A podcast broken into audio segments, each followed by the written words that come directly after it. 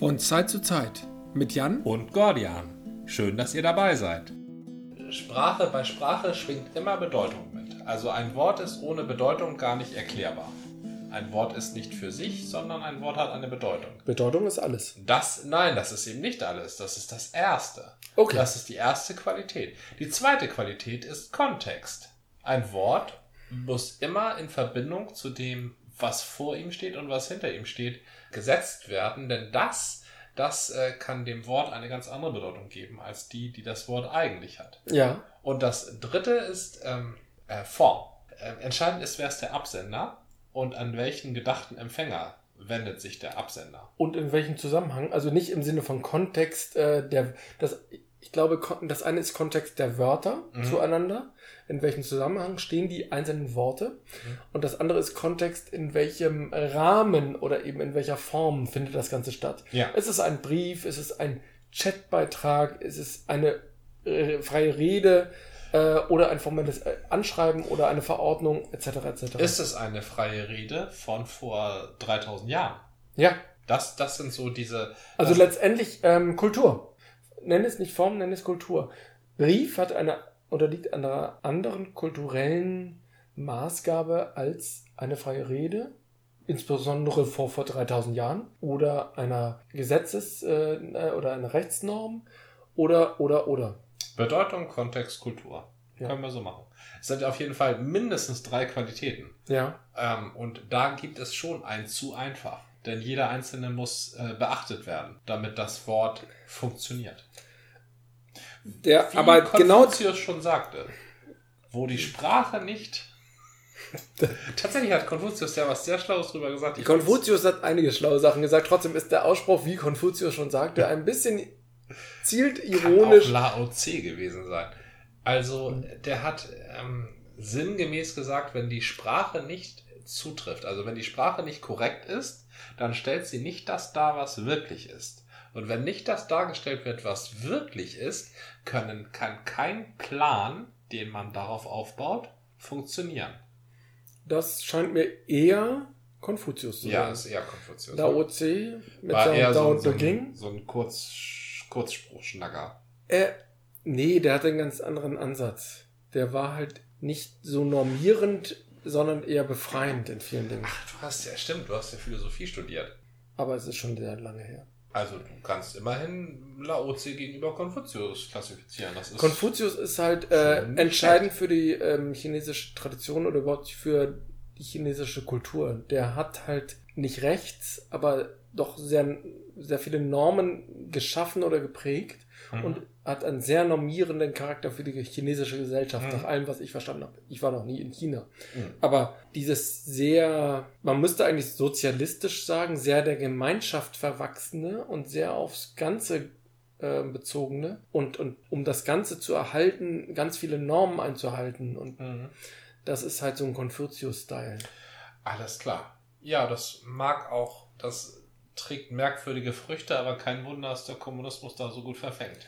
Ja, und aber auch in dieser Ausprägung und es wird aber trotzdem gerade gebrochen durch diesen rasant einbrechenden Individualismus in China. Also, Individualismus lässt sich, also lässt sich, Individualismus lässt sich gerade in einer offenen Medienwelt, wo man mit einem Knopfdruck sehen kann, was die Leute auf der anderen Seite des Globus machen, und die machen größtenteils individualistische Sachen, nicht verhindern.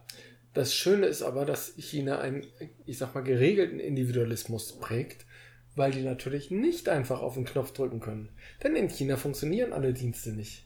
Die haben die große digitale Firewall Ja. und schotten sich tatsächlich ganz stark ab und jeder, der da was machen will oder werden will, muss ganz rigiden äh, Vorschriften entsprechen und sonst wird er geblockt. Google-Dienste funktionieren in China nicht.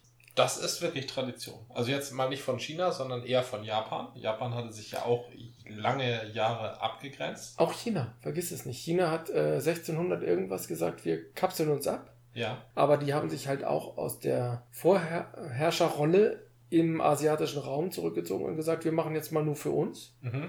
Japan, wie gesagt, auch, da hast du recht. Beide Länder haben einen extremen Stillstand gehabt, während Europa prosperierte und in alle Welt ging. Dann plötzlich die Japaner wie auch die Chinesen davon überrascht wurden.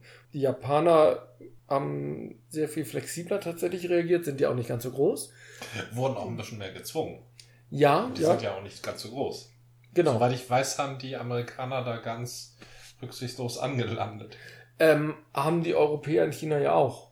Die haben dann halt ein paar Kolonien gegründet, eher aus, eigentlich ähnlich wie in Afrika. Wir bilden mal hier eine Stadt und da eine Stadt. Das sind jetzt unsere Handelsplätze und das ist unsers.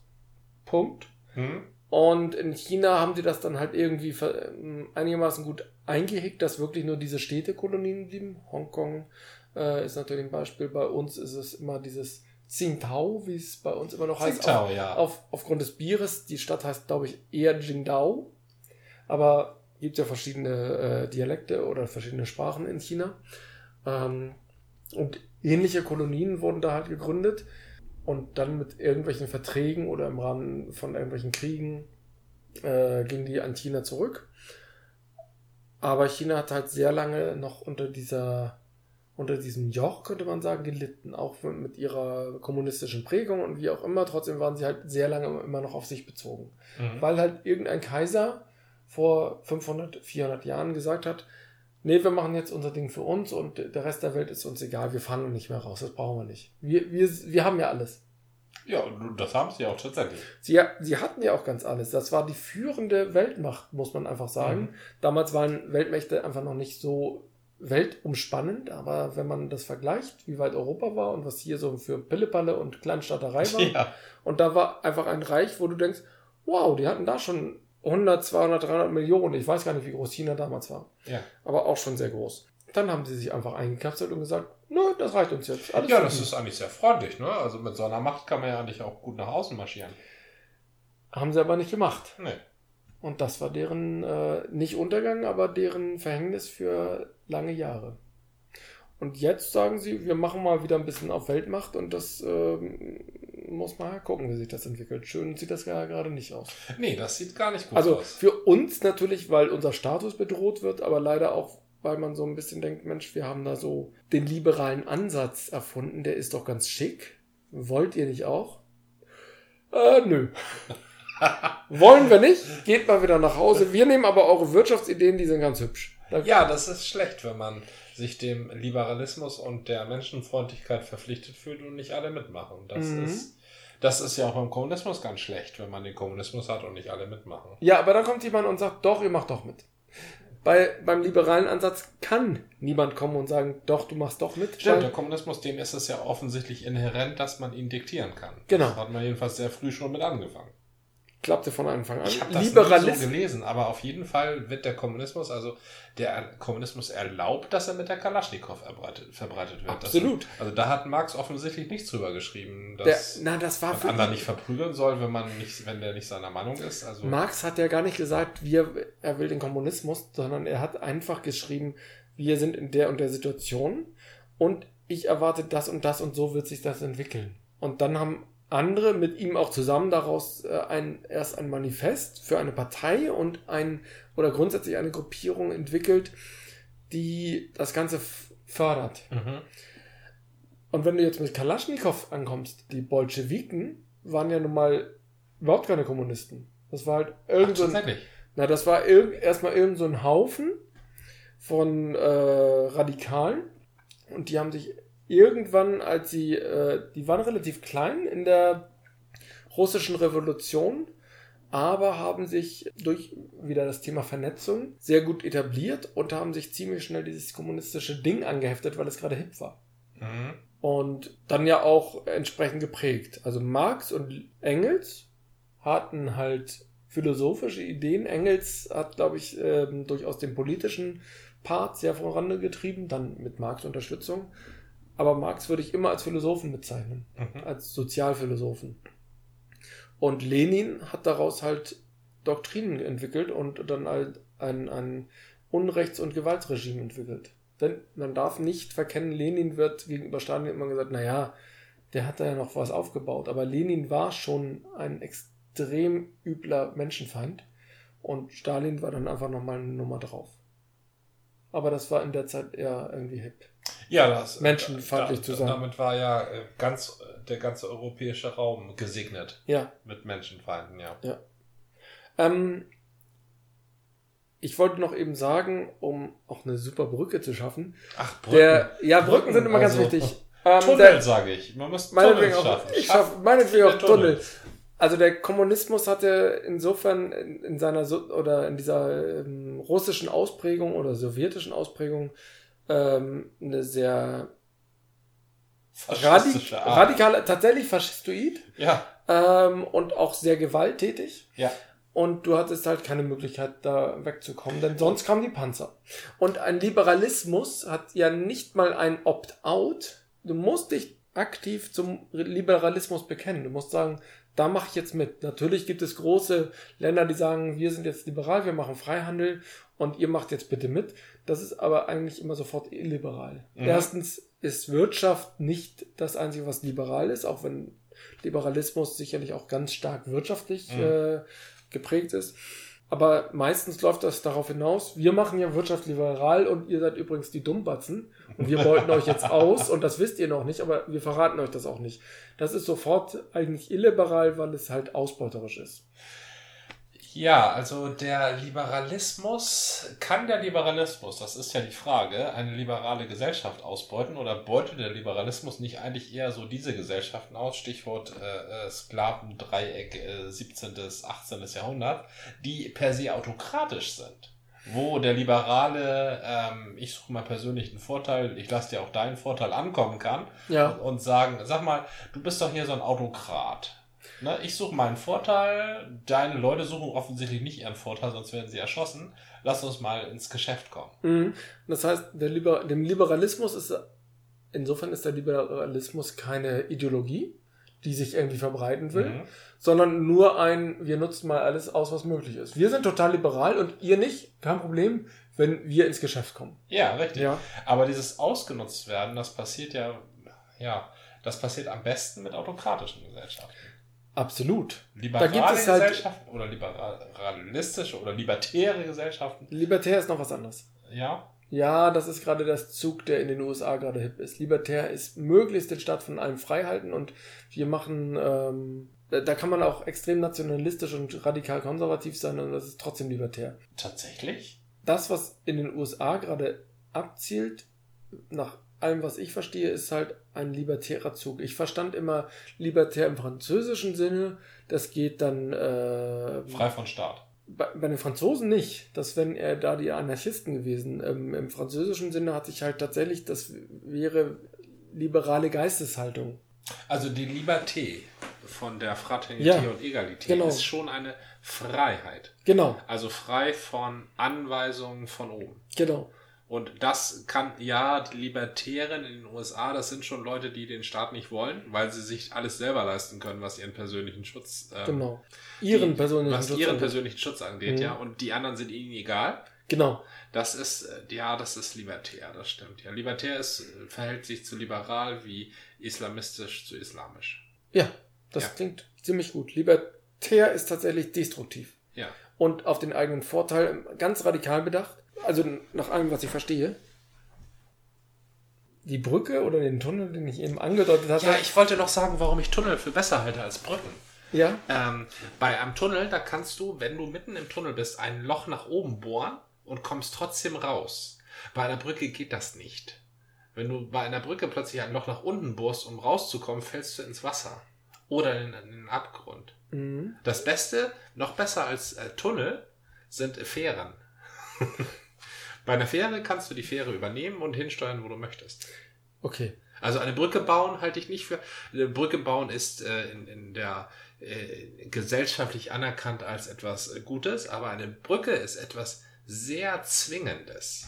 Fahr mal über diese Brücken, die die Dänen und die Schweden zueinander bauen. Habe ich gemacht. Ja, das, da, da wirst du doch gewarnt, in die Ferne zu schauen, weil dein Geist es nicht fassen kann, dass es ich so ewig geradeaus geht. Ich habe es gemacht, das ist großartig. Eine, eine unglaubliche Konstruktion. Eine Brücke, die nicht endet und die hüpft halt von Insel zu Insel. Das ist total, das ist so, wow. Das ist gigantisch. Also ich war du, begeistert. Wenn es Inseln gibt, dann hast du natürlich die Möglichkeit Nein, abzubiegen. Ja. Dazwischen Nein, nein, dazwischen ist halt, ich weiß nicht wie viel Kilometer, auch einfach Brücke. Du fährst geradeaus und guckst halt links oder rechts und da ist der Ozean. Du Hm, fährst ich- über ein Meer. Ich, ich bin mal drunter durchgefahren und das kann ich dir als Ergänzung empfehlen. Das ist wahrscheinlich auch, Das äh, kann ich als weil diese Brücke ja Da, am Horizont aufhört. Richtig, von Horizont zu Horizont. Das ist schon Das gigantisch. ist befremdlich, ja.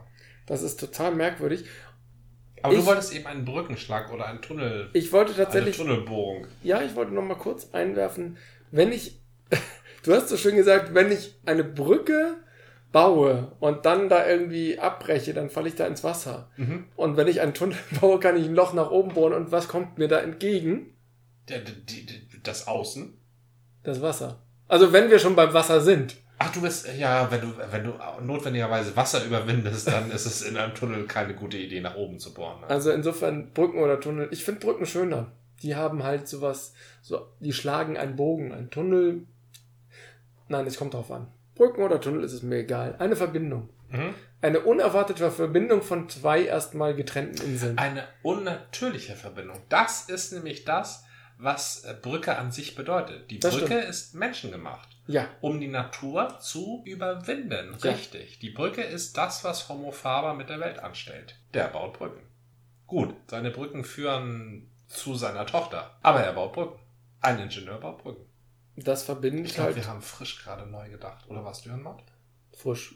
Ah. Tatsächlich eins der wenigen äh, oder einer der wenigen Autoren, die mir in der Schule als sehr positiv in Erinnerung sind. ja, du bist auch so ein Lego-Mensch. Also ich habe mit, mit Frisch und Dürrenmatt auch. Äh, Dürrenmatt habe ich nicht kennengelernt. verbinde ich den Geschmack von Schwarzbrot. Also eine vernünftige Art, sich zu ernähren, eine effiziente Art, sich zu ernähren, aber keine leckere Art, sich zu ernähren. Das nein, ist ich fand, frisch. nein, für mich ist frisch beschreibt zwar auch diese Dinge, aber den Abgrund, den frisch beschreibt, den ich habe einige Bilder aus dem Film im Kopf. Das überlagert ja häufig so ein Buch, aber aus dem Buch habe ich noch im Kopf, dass Homo Faber irgendwo im äh, mittelamerikanischen Dschungel irgendwas gemacht hatte. Er hatte da ja irgendwelche Kraftwerke oder sowas Ja, gebaut, wahrscheinlich ich recht entsinne. gebaut. Nee, es war eher in Richtung Kraftwerke oder Staudamm. Ja, Ähm, bitte, der Staudamm ist äh, eine, der Staudamm ist eine Brücke, bloß äh, sehr effizient. Meistens hat der Staudamm erstmal die Aufgabe zu stauen und nicht zu brücken. Ah, dann, dann fahr du doch mal, du wolltest doch vorhin nach Friesland fahren von Dithmarschen aus. Dann überquer doch mal, dann fahr doch mal von Büsum auf direkten Weg nach St. Peter-Ording. Mal gucken, ob, da, ob du da über eine Brücke kommst oder über einen Staudamm fährst. Hä? Mhm. Ich will da überhaupt nicht hin. Ja, aber wenn du von Büsum nach St. Peter-Ording, Ja? nach St. Peter-Ording, was tatsächlich Friesland ist, aber eigentlich eher Eiderstedt, ein sehr spezieller Teil von Friesland, ein geschlagener Teil von Friesland, ein abgeschlagener Teil von Friesland, denn vor Eiderstedt ist ja Rungholt. Also Eiderstedt ist ja auch nur noch halb vorhanden. Rungholt ist das Atlantis des, der Nordsee, nicht wahr? Ja, richtig. Das Mhm. Atlantis der Nordsee oder das Veneta der Nordsee. Veneta ist wiederum ein Mythos aus der Ostsee, ne? Ja, Veneta ist äh, das Atlantis der Ostsee. Ostsee. Bleiben wir doch bei, bei Atlantis. Ich glaube aber Rungholt, es spricht einiges dafür, dass es Rungholt gab. ja, allerdings. Ja, Mhm. zum Beispiel ähm, Und in der großen Mandrake, in der großen Mandrake dann unterging. Mandrenke. Mandrenke, okay. Die große Flut von 1500, müsste ich googeln, will ich aber nicht, aber es gab eine große Flut 1500 irgendwas und noch eine 1600 irgendwas. Dann war 200 Jahre lang Pause und dann gab es erst wieder 1823 oder 1825. Gestern bin ich über Rungholt gefahren, die Insel ging unter vor 300 Jahren. Äh, Ich muss allerdings der Fairness halber erwähnen, dass ähm, die Insel ging unter vor 200 Jahren und die Insel ging unter vor 400 Jahren am Reimschema und am Silbenverlauf gar nichts ändern würde. Von daher ähm, ist so eine ungefähre Vermutung da auch gar nicht sehr hilfreich. Es gab tatsächlich zwei große Fluten, eine mit 15 und eine mit 1600 vorneweg und ich wusste es mal sehr genau. Mhm. auf Hallig-Hoge. Ich erzählte immer davon, dass ich da ja mal einen Aufenthalt hatte, eine Verschickung. Ähm, hatte ich sehr viel über das Thema Fluten gehört und auch noch in der Grundschule. Das war irgendwie ähm, ein sehr wichtiges Thema. Grundschule in Neugraben. Mhm. Da ist man halt dicht dran am Geestrand und äh, alles, was vor einem liegt, Moor und Marsch, war halt immer Flutland traditionell. Und da haben wir natürlich auch über die Flut von äh, 1962 und äh, 1978 gesprochen. Se- 76, 78? Egal. Ähm, ist schon so lange her. Ja. Tatsächlich die 76er Flut hätte ich ja miterlebt. Ich weiß auch noch, dass es sehr stark stürmte und meine Mutter sagte, sie musste mich festhalten, weil ich sonst weggeweht wurde. Ja. Von daher gehe ich eher aus 76. Gerade frisch nach Neugraben umgezogen, irgendwie im Winter und dann kam halt die Flut und ein Stur eine Sturmflut entsprechend mit Sturm und es war wirklich sehr windig. Ich habe es nicht mehr im Kopf, aber ich habe mir die Geschichten erzählen lassen. Und in den Zusammenhängen wurde natürlich auch auf frühere Fluten referiert und warum man so überrascht war 1962 von der Flut, weil man das seit über 130 Jahren nicht mehr Ja. hatte. Ja.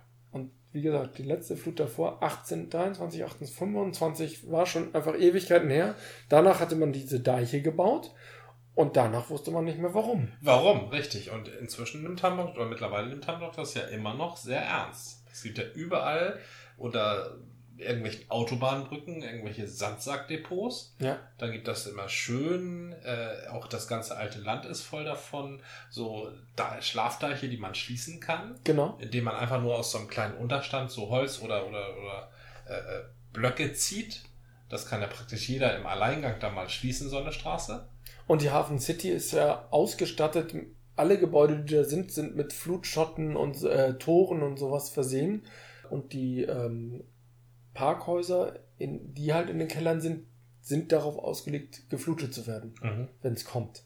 Dann ist die Hafen City auch dicht, sind alle Straßen überflutet oder zumindest wesentliche Straßen, aber die Leute sind halt sicher in den Häusern. Mhm. Das ist so der Ansatz. Müssen wir mal gucken, wie es dann mal so wird bei der nächsten Flut. Ja, ich paddel dann dahin.